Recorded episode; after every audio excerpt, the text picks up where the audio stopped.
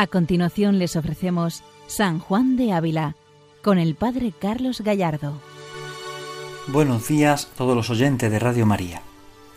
Continuamos con nuestro programa dedicado a San Juan de Ávila y seguimos profundizando en su doctrina, en su vida, su testimonio, su ejemplo, sus palabras que siempre nos encienden el corazón.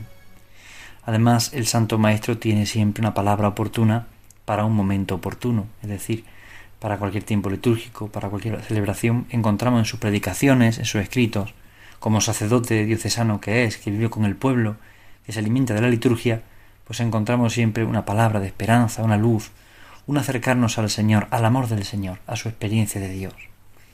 Por eso, en este tiempo de Navidad en el que nos encontramos, al haber celebrado el, día 3 la fiesta del nombre de Jesús, y seguimos profundizando un poco en sus escritos, y seguimos con el sermón número 2, que es un sermón del tercer domingo del tiempo de Adviento, pero en los últimos números, 27, 28 y 29, los tres últimos números, nos presenta el, el, Santo Maestro una perspectiva del Señor muy significativa. Primero, subraya el nombre de Jesús, el valor del nombre de Jesús, y luego la necesidad de que el corazón experimente que en Él está el amor verdadero, que, él, que Él está en el centro, y descubrir cómo el misterio de la encarnación y del nacimiento es Dios que se acerca al hombre, Dios que se hace cercano al hombre, Dios que quiere compartir la vida con el hombre. Y ahí está la clave. Por esto, aunque sea un sermón del tercer domingo de Adviento, que hemos ido eh, leyendo en estos días, aunque sea un sermón del tercer domingo de Adviento, pero estos tres últimos números nos ayudan a descubrir esa entrega del Señor por ti, que es lo que subrayamos en el pesebre de Belén y en el Calvario. San Francisco de Asís decía, solo conozco dos palabras, pesebre y Calvario. Y esa experiencia del Santo Maestro también se da. Es decir, el San Juan de Ávila no solamente se queda con el pesebre, no solo se queda con el Calvario, sino que ve una unión en toda la vida de Cristo. Por eso subraya el misterio de la encarnación, en el que el amor de Dios llega hasta las últimas consecuencias, desde el pesebre hasta el Calvario, hasta la resurrección y la vida eterna. Es decir, todo el misterio de la humanidad de Cristo se expresa en San Juan de Ávila y cuando predica sobre un misterio concreto, como es ahora la Navidad, está predicando de todo el misterio de Cristo, cuando predica de la muerte también está predicando la Navidad, porque predica de todo el misterio de Cristo. Su punto focal es la encarnación del Hijo de Dios. Dios que se hace hombre para amar al hombre, para amarle no solo con corazón divino, sino también con corazón humano. Por esto entrar en estos últimos números de este sermón nos ayudan a descubrir este misterio de la encarnación que lleva hasta las últimas consecuencias y el valor de ese nombre de Jesús, el nombre por el que nos viene la salvación y la vida, y sabemos que en Él encontramos todo, en Él encontramos todo. Escuchemos al Santo Maestro en este sermón número 2, en el número 27. El nombre de Jesucristo es el deseado de todas las gentes, antes que viniese, deseado de todos los patriarcas y profetas, todos suspirando, Señor, catad que os deseamos, venid a remediarnos. Deseado de la Sagratísima Virgen y deseado de todos. Hermanos, si vinieren pecados esta semana, no los recibáis, decidles, andad, que yo estoy preparado a un huésped, estoy esperando un huésped. Bien, en este primer punto de, este párrafo del número 27, subraya el Santo Maestro el nombre de Jesús. Tengamos en cuenta la sintonía espiritual que San Juan de Bela tiene con la compañía de Jesús. Y precisamente es porque las dos realidades, San Juan de Ávila y también San Ignacio y la compañía en sí mismo, y San Juan de Ávila y sus discípulos, ambos veneran, adoran de una forma especial al nombre de Jesús. Ambos tienen una especial vinculación con ese nombre de Jesús, que es el deseado de todas las gentes. Para San Juan de Ávila, hablar de Jesucristo es hablar del amor de su vida. Por eso en todas sus cartas, en los sermones, habla siempre de Cristo no deja nunca hablar de Jesucristo, continuamente acude a Él, porque lo desea. Desea con todo el corazón compartir la vida con Él. Por eso dice que antes que viniese era deseado por los patriarcas, por los profetas, todos suspirando, porque todos están esperando al Señor, todos lo esperan, y especialmente la Virgen María. Él viene a remediarnos y por eso lo deseamos. Y es el deseado de la Sacratísima Virgen y deseado de todos. Todos lo desean. Por eso, si viene algún pecado en mi vida en este momento, no lo recibáis. ¿Por qué? Decirle, anda que estoy esperando un huésped. Es muy bonito ese ejemplo que pone el santo, ¿no? Estoy esperando un huésped. O sea, mi corazón está ocupado. Que no venga el pecado, que no venga la comodidad, que no venga el egoísmo. Mi corazón está ocupado. Estoy esperando un huésped. Y ese huésped es Jesucristo. es el Señor, que ya ha venido en Navidad y que ahora adorándolo en el pesebre tenemos esa, ese misterio de la encarnación y de la realidad del nacimiento objetivo, tenemos que hacerlo subjetivo nosotros, es decir, abrazar ese misterio, dejar que entre en nosotros el misterio. Por eso estoy esperando un huésped. Y el huésped ya ha llegado y quiero que ocupe el centro de mi corazón. Por esto sigue el santo diciendo, Si viniese alguno a que juzguéis, decid, no quiero, que estoy esperando que ha de venir Dios. Gran freno se ha puesto en su boca y en sus obras el que está esperando a Dios. Es decir, es tomar conciencia, en lo que el santo nos viene a animar, a que estoy esperando al Señor, a que vivo en el Señor, y por tanto no dejo que entre nada que se contradice del Señor. Por eso cuando la atención se centra en Cristo, rápidamente descubrimos que lo demás puede esperar, que lo demás no es importante, que lo demás incluso en muchos momentos es malo.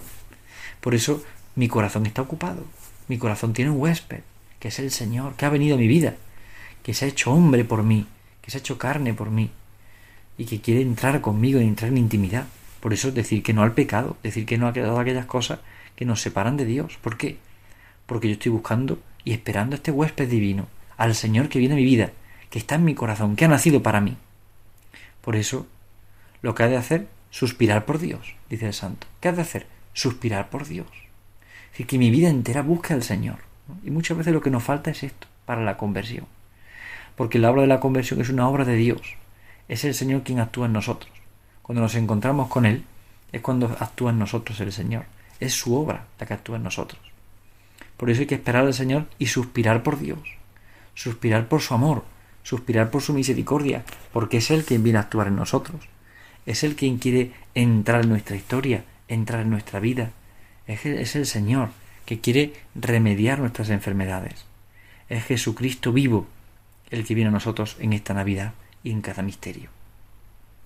Por eso el santo ahora tiene una frase sorprendente, una frase preciosa que podíamos subrayar todos y ponerla en nuestro escritorio para que cada día lo podamos volver a acudir a ella y meditemos sobre ella y en este nuevo año que hemos comenzado la recordemos y la refresquemos continuamente. Dice el santo, Señor, tú solo mi bien y mi descanso. Fálteme todo y no me faltes tú. Piérdase todo y no tú.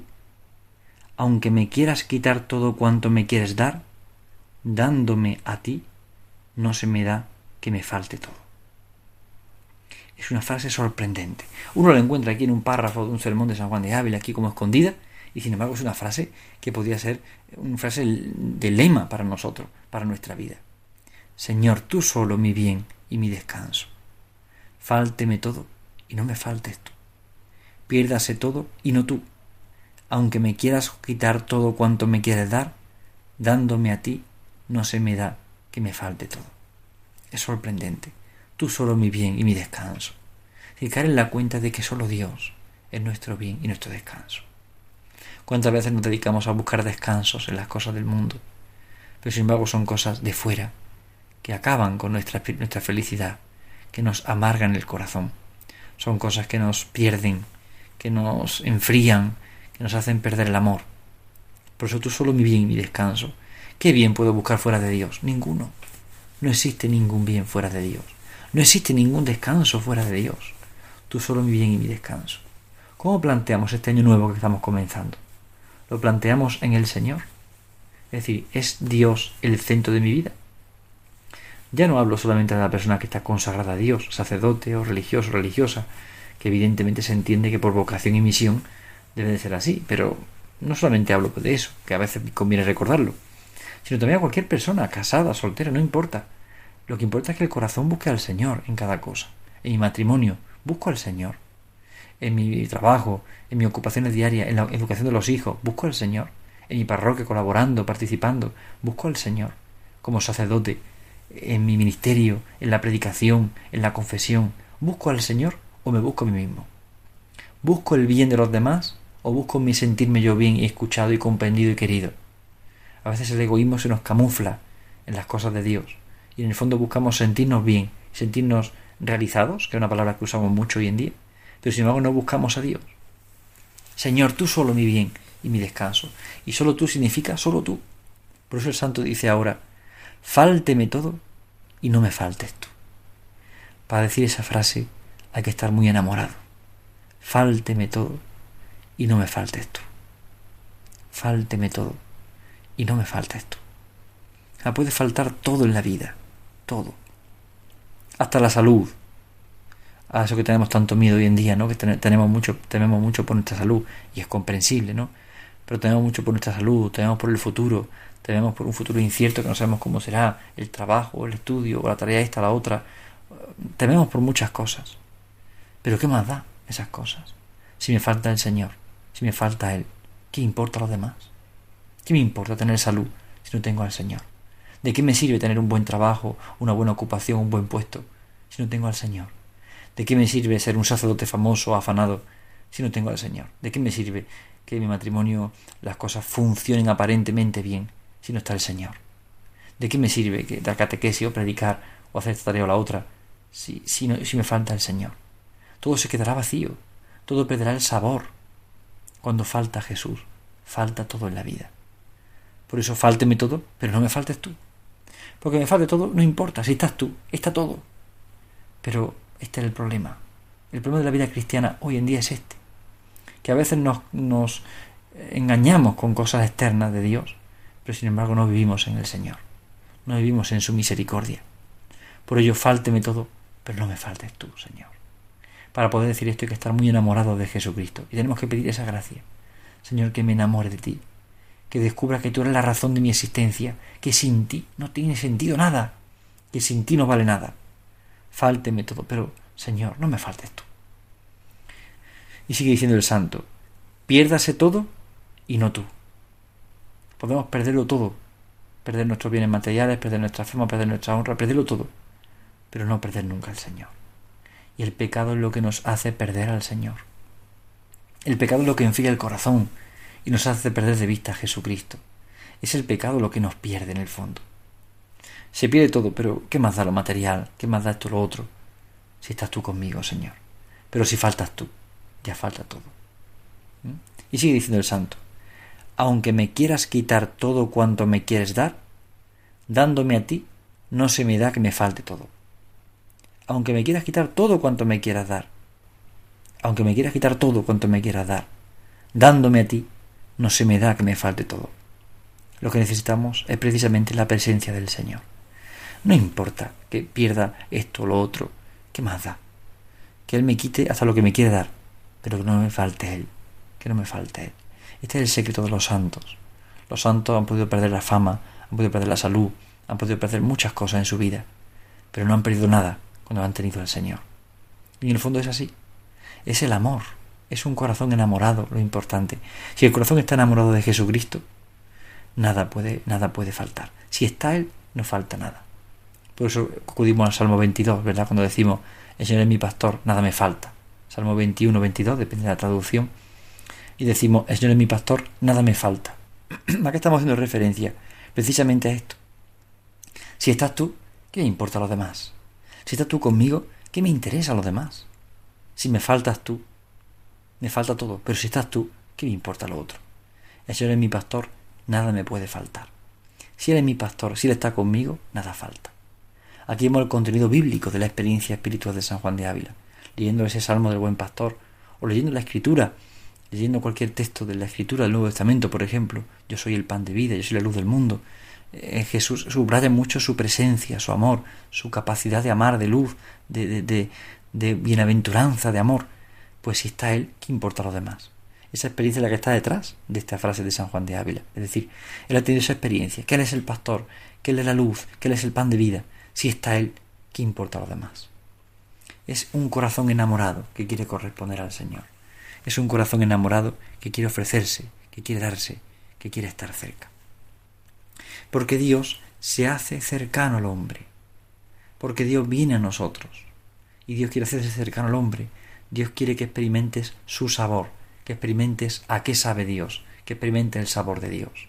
En esta idea del sabor de Dios viene esta frase, este párrafo siguiente, número 28 del Sermón segundo, donde el santo pone una comparación que todos podemos entender y nos hace descubrir la accesibilidad de Dios, cómo Dios al hacerse carne, al entrar en la historia, al llegar a la cruz, se hace accesible para nosotros, se hace cercano, se hace amigo en la profundidad del misterio de la encarnación.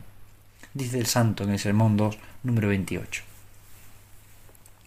Dios viene a vosotros, el deseado de todas las gentes. ¿Qué sabor tomáis en él?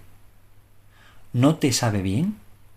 No, pues, por falta de no hacerse sabroso, Anselmo dice, el enfermo que no lo puede comer cocido, y porque te supiese mejor, fue Dios asado con tormentos, en fuego de amor en la cruz, asan a Dios para que te sepa mejor a ti, porque tanto cuanto a Él más le atormentan, más descanso es para ti. Sabroso fuera Dios sin esto, mas porque te sepa a ti mejor, lo padece, porque considerando tú que lo padece por ti y por tu amor, mientras más padeciere, más sabroso te será. Es impresionante la imagen que el santo usa. Dios es el deseado de las gentes, es el deseado de todas las gentes. Pero ¿a qué sabe Dios? Y a veces no lo sabe bien. ¿Por qué? Porque nos hemos atiborrado de otros dulces o sabores de este mundo que nos engañan, que nos hacen perder el sabor de las cosas de Dios. Por eso no por falta de hacerse sabroso. No, no, nos sabe Dios no porque Dios no se ha hecho sabroso, que se ha hecho sabroso, y es sabroso, sino porque nosotros a veces tenemos el paladar engañado. Hemos camuflado el paladar, amando otros amores que no son el amor de Dios, volcándonos en otros amores que no son el amor del Señor. Y eso hace que nuestro paladar pierda el sabor de Dios. Y ya cuando acudamos al Señor no tengamos sabor de Dios. Por eso el santo toma a San Anselmo y pone este ejemplo. Cuando el enfermo no puede comer algo cocido, ¿qué se hace? Pues se asa la comida para que la pueda comer mejor. ¿Qué ha hecho el Señor? Porque tú supiese mejor, fue Dios asado con tormentos, en fuego de amor, en la cruz. Y ahí asan a Dios para que te sepa mejor a ti. Es impresionante.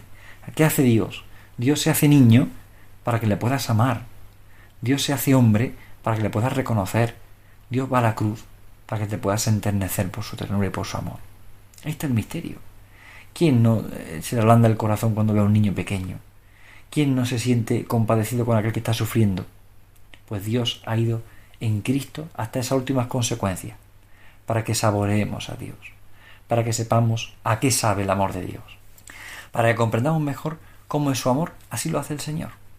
Es un misterio, es un misterio. Ya que no puedo comer cocido, hago la comida cocida, se come asada. ¿Qué hace Dios? Se asa con tormentos, en fuego de amor, en la cruz. ¿Para qué? Para que te sepa mejor a ti porque tanto cuanto a él más le atormentan, más descanso es para ti. Es decir, cuanto más se hace accesible, más descubro su amor. Cuanto más me acerco a lo visible, más descubro el amor de lo invisible. Eso nos dice el prefacio de Navidad. Por eso cuanto más nos acercamos a lo visible, a las llagas de Cristo, a la pasión, al nacimiento de Jesús, al pesebre, a la pobreza, a Belén, cuanto más toco su humanidad, cuanto más toco lo visible, más descubro y saboreo el amor invisible que se hace cercano a mi vida. Ahí está el misterio. Descubrir ese amor invisible, ese amor de Dios que viene a mi vida, ese amor de Dios que es descanso para mi corazón, que viene a mi vida a transformarme, a tocarme, a llenarme de plenitud. Sabroso fuera Dios sin esto, mas porque te sepa a ti mejor, lo padece. Es decir, Dios es sabroso sin llegar a tanto, pero se hace más sabroso, se hace más cercano a nosotros, para que viendo la pasión, para que tocando su carne, descubramos el amor del Señor. Ahí está el misterio de Dios. Este es el gran misterio que tiene que sorprendernos. El escándalo de la encarnación, que a veces nos hemos acostumbrado a él. El escándalo del nacimiento y de la cruz. El escándalo del amor. Porque ahí está la fuerza de Dios. Ese escándalo para los judíos porque no llegan a entender cómo Dios hace carne y, y hace ese niño y muere en la cruz, siendo Dios. Pero ese es el escándalo del amor. Hasta esas últimas consecuencias lleva el amor. Que aun siendo Dios ya sabroso por sí mismo, en su humanidad quiere hacerse cercano a nosotros, para que le saboreemos mejor, para que descubriendo ese amor podamos comprender que por mí lo ha hecho, y por mí está presente, y por mí vive, y por mí reina por los siglos de los siglos. Dios se ha hecho sabroso para mí, para comprender que padece por mí y por amor a mí, y por eso yo descubro el sabor de Dios. En el pesebre de Belén, en Nazaret, en esa vida pública, predicando, sanando enfermos, en la cruz y la resurrección, saboreo a qué sabe Dios y saboreo que sabe amor, que sabe un amor que le ha llevado hasta las últimas consecuencias, hasta la carne, hasta padecer y sufrir por mí, hasta amarme no solo con corazón divino, sino también con corazón humano. Hasta ese misterio nos lleva el amor del Señor. ¿A qué sabe Dios? Dios sabe amor, y Dios se ha hecho sabroso para mí, y su amor se hace cercano a mi vida. Bien, porque estos días de Navidad que nos quedan, saboreemos este amor de Dios y podamos anunciar a otros a qué sabe Dios y a qué sabe su amor, a qué sabe su ternura, que encontremos descanso en Él, porque solo es nuestro descanso, encontremos solamente en Él todo lo demás. Terminamos con esta frase de ese sermón número 2, el número 29. Dice el santo, Dios está enclavado por ti, ¿y tú no lo deseas? ¿No hayas sabor en un Dios muerto por ti? ¿Algún pecado hay en ti que lo estorba? Búscale, échalo fuera. Y todas estas semanas buenas obras, confesaos, haced limosna, desead a Dios, suspira por él de corazón.